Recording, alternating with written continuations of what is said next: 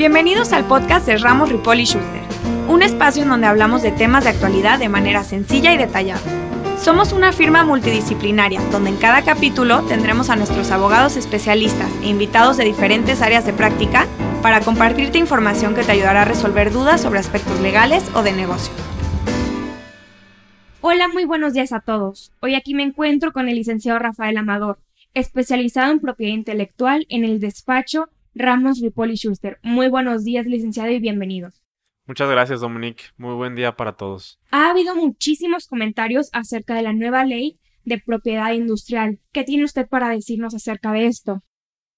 La Ley Federal de Protección a la Propiedad Industrial entró en vigor el pasado 5 de noviembre de 2020 y abrogó la Ley de la Propiedad Industrial, con la que veníamos trabajando desde hace algunos años y presentó algunos cambios sustanciales, sobre todo en el tema de las marcas. Antes de empezarle preguntando acerca de todo de esta ley y sus novedades, quisiera preguntarle ciertas cosas base de las marcas para quien nos esté escuchando y todavía no esté familiarizado con la rama, pueda tener un contexto y de por qué es tan importante esta ley. Me parece muy adecuado, Dominique. Adelante. Para poder empezar, quisiera preguntarle acerca de cómo funcionan los trámites, las solicitudes, cómo es que se come esto.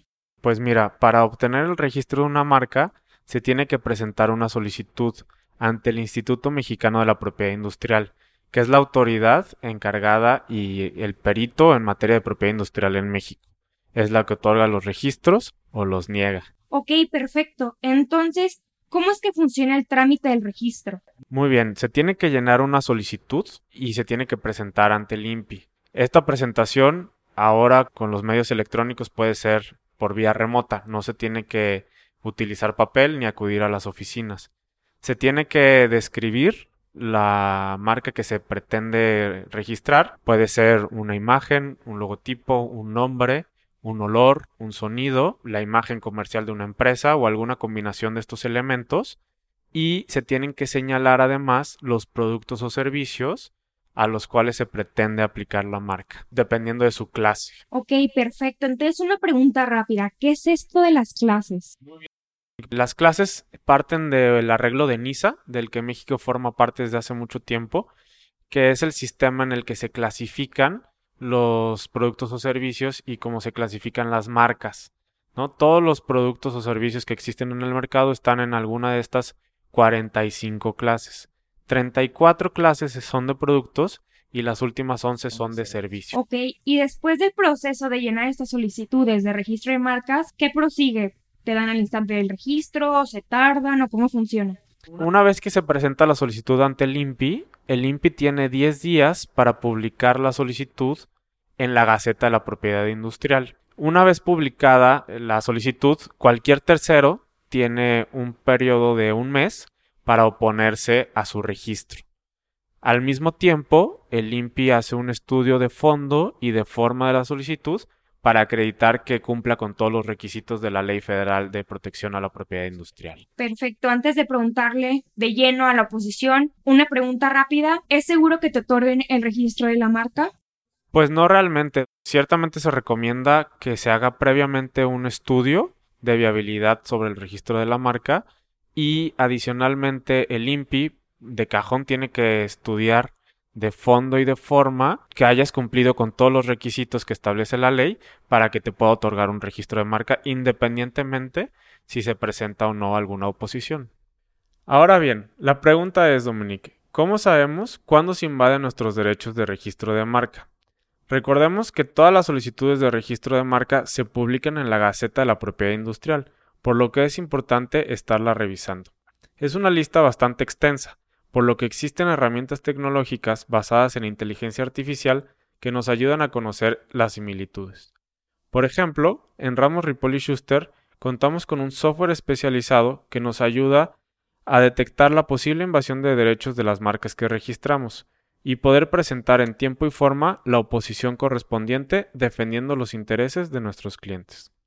En este sentido, es importante recordar que la protección de la marca no termina con su registro, sino que es solamente el principio de su protección. Ok, muy bien, entonces ahora sí vamos de lleno a la pregunta principal. ¿Qué es la oposición y cómo funciona?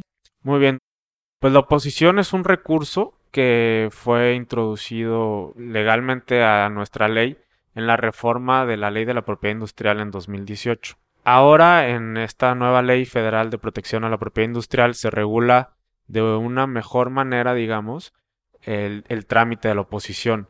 Es la manera en la que cualquier tercero o cualquier persona que se sienta invadido en sus derechos de propiedad industrial puede hacerle saber al INPI esta situación y que el pueda analizar eh, sus argumentos para tener mayores elementos para otorgar o negar el registro de una marca. Perfecto. Y una pregunta más. Dentro de esta oposición, ¿se pueden presentar todas las pruebas?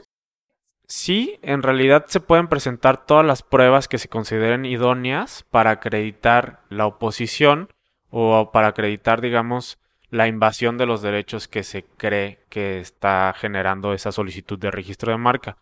Recordemos que las pruebas contrarias al orden público y la testimonial y la confesional por posiciones no son admitidas ante el INPI, salvo que estén en documentos y habría que ver si esos documentos son idóneos para acreditar ya sea la oposición o la defensa de la oposición. ¿Y cómo es que la contraparte responde? Pues muy bien, una vez que se le notifica la oposición, el solicitante, que en este caso sería la contraria, el solicitante de la marca tiene un plazo de dos meses para presentar igualmente las pruebas y argumentos que acrediten que no se encuentra en el supuesto de invasión de derechos de terceros, es decir, desacreditar los argumentos del opositor. Adicionalmente, se tiene un plazo de dos meses, aparte de los primeros dos, para presentar una contestación.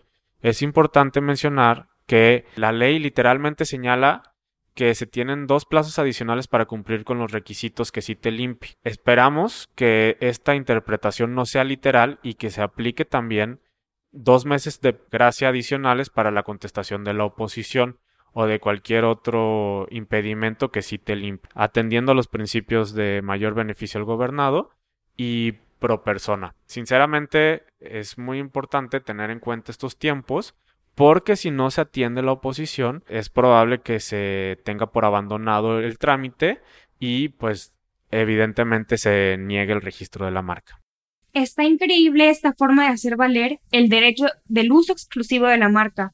Y una vez presentada esta oposición, ¿se emite una resolución?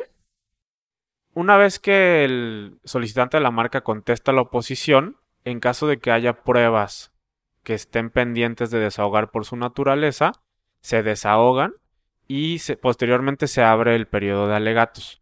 Una vez desahogado el periodo de alegatos, se procede al estudio de los argumentos tanto de la opositora como del solicitante del registro de la marca y el INPI emite una resolución fundada y motivada donde otorga o niega el registro de una marca. Licenciado, muchísimas gracias por darnos esta explicación tan exacta de forma tan fácil de digerir. Al contrario, Dominic, muchas gracias por su tiempo y espero que estos breves comentarios hayan sido o puedan ser de ayuda para todos los solicitantes de registros de marca. Muchísimas gracias. Hasta luego.